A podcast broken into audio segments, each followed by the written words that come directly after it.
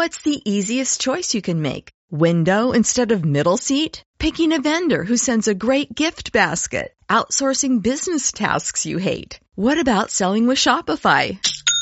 Whether you're selling a little or a lot, Shopify helps you do your thing, however you cha-ching. Shopify is the global commerce platform that helps you sell at every stage of your business. From the launch your online shop stage to the first real life store stage, all the way to the did we just hit a million orders stage? Shopify's there to help you grow. Whether you're selling scented soap or offering outdoor outfits, Shopify helps you sell. Wherever and whatever you're selling, Shopify's got you covered. Sign up for a $1 per month trial period at shopify.com slash try. Go to shopify.com slash try now to grow your business, no matter what stage you're in. Shopify.com slash try.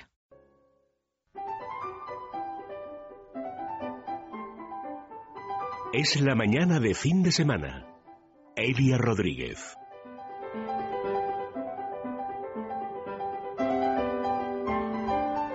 Pues esta agradable sintonía nos indica que vamos a hablar de derecho. Derecho y sobre todo pues eh, a intentar responder algunas de sus dudas en relación bueno pues con cualquier cuestión eh, de derecho civil, administrativo, de familia, laboral, ABA, abogadas. Les doy la dirección y mientras nosotros vamos charlando, pues pueden ir entrando en la web y mirando todas las prestaciones que tienen y los servicios que ofrecen. www.aba-abogadas.com guion medio, aba-abogadas.com. Y bueno, pues tengo hoy con nosotros a Mónica Ruiz. Mónica, ¿qué tal? Buenos días. Buenos días. Ya saben que Mónica, que nos ha acompañado en otras ocasiones, es licenciada en Derecho por la Universidad Carlos III de Madrid. Y bueno, pues se incorporó como letrada a Abogadas, donde inició su trayectoria como abogada. Cuatro años después, en 2005, las socias fundadoras pues decidieron nombrarla socia del despacho. Eso es porque supongo pues que rendía en condiciones, claro que sí. Bueno, abogada del Ilustre Colegio de Abogados de Madrid, ejerce como profesional de la abogacía especializada en todo tipo de asuntos relacionados con el derecho de familia por ejemplo, ejecución de divorcios, separaciones, negociación, modificación de medidas, la liquidación de las sociedades gananciales, también en derecho laboral, indemnizaciones por despidos, expediente de regulación de empleo, así como de asuntos eh, civiles. ¿No te aburres, Mónica? No. bueno, eh, estuvo con nosotros eh, la semana pasada para hablarnos del tema de familia, custodia compartida y hoy viene bueno, pues para hablar de derecho laboral y hablar de los cambios en las condiciones de trabajo que permite o no permite la reforma laboral. A ver, eh, hablamos de los seres en el programa anterior. Vamos a comenzar insistiendo en una pregunta que preocupa mucho a los trabajadores. ¿Qué ocurre si la empresa plantea un ERE y un trabajador no está de acuerdo con el acuerdo alcanzado, válgame la redundancia, entre los representantes legales de los trabajadores y la propia empresa? ¿Se puede hacer algo? Si no se está de acuerdo? No, el trabajador no puede accionar individualmente porque al final quien ha alcanzado el acuerdo es la representación legal de los trabajadores que han sido designados por los propios trabajadores que han estado presentes en la mesa de negociación, con lo cual ese acuerdo que alcance con la patronal tiene mm, por decirlo de algún modo, la misma validez que una sentencia judicial. Por tanto, no pueden impugnar individualmente. ¿Y puede la empresa modificar unilateralmente las condiciones de trabajo de un empleado? Por ejemplo, modificar funciones, reducir su jornada, su salario.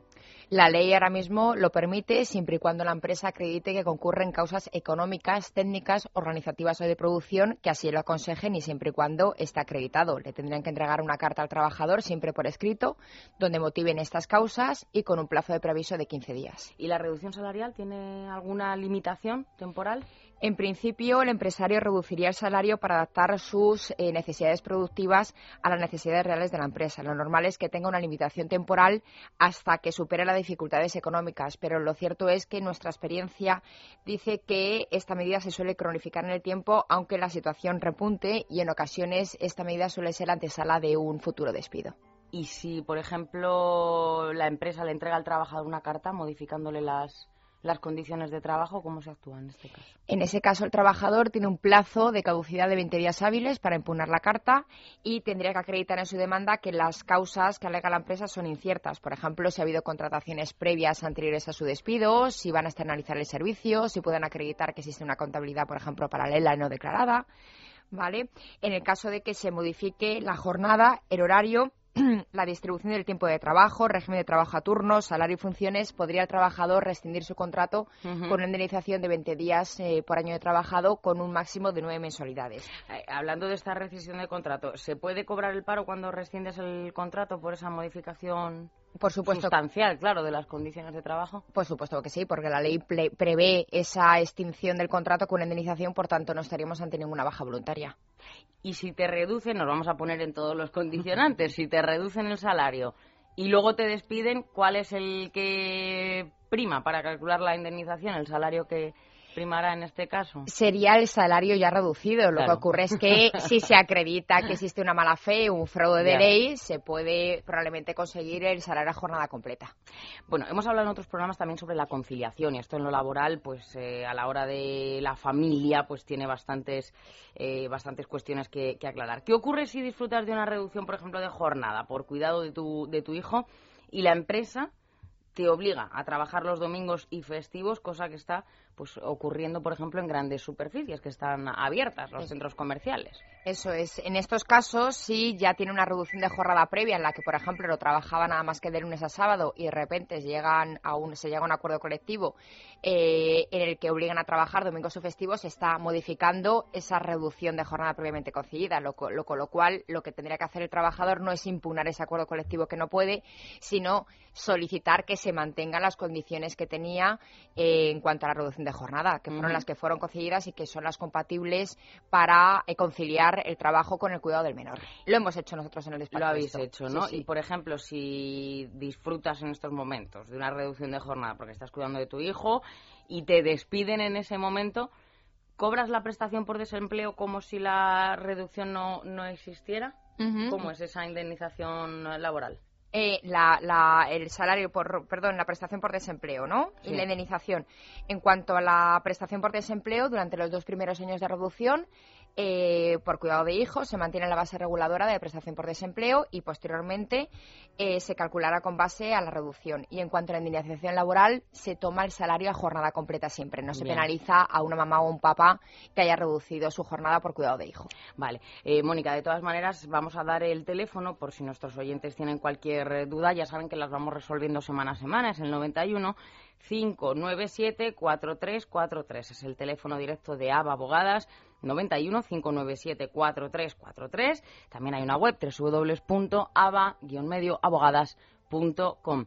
Tengo un par de cuestiones que yo creo que nos da tiempo a, despejar. Es Raúl de Guadalajara que nos pregunta si la empresa, esto se ve que lo ha vivido en sus propias carnes, si le pueden sancionar eh, por no asistir a un curso de prevención de riesgos laborales fuera del horario laboral. Vamos a ver, en principio, aunque el curso sea fuera del horario laboral, la ley dice que todas las órdenes de la empresa se tienen que cumplir, salvo las que afecten a tu integridad física. Por tanto, entiendo que podría ser objeto de sanción, pero una sanción leve, seguramente, claro, efectivamente. Bueno, eh, Raúl, hacer el curso. Y luego Carmen de Madrid dice, mi consulta es en referencia a mi madre, vamos despacito porque la cuestión es ahora, que actualmente tiene 59 años. Ella ha agotado la prestación del paro y seis meses de subsidio de desempleo por lo que dicen que no tiene derecho a prórroga ya que no tiene responsabilidades familiares.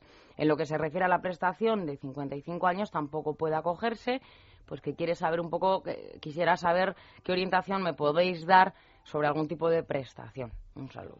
Si no concurren ninguno de los requisitos que exige ahora mismo la Seguridad Social o el INEM para poder obtener algún tipo de subsidio, pues evidentemente. Mala cosa, ¿no? Efectivamente. Ya. Bueno, pues eh, Mónica, muchísimas gracias por haber estado con nosotros. La semana que viene más y bueno, pues te agradecemos que hayas despejado por lo menos estas dudas y sobre todo esas esos cambios ¿no? de condiciones laborales que ha traído la nueva ley. www.aba-abogadas.com. Mónica, gracias. A ti. Hasta luego.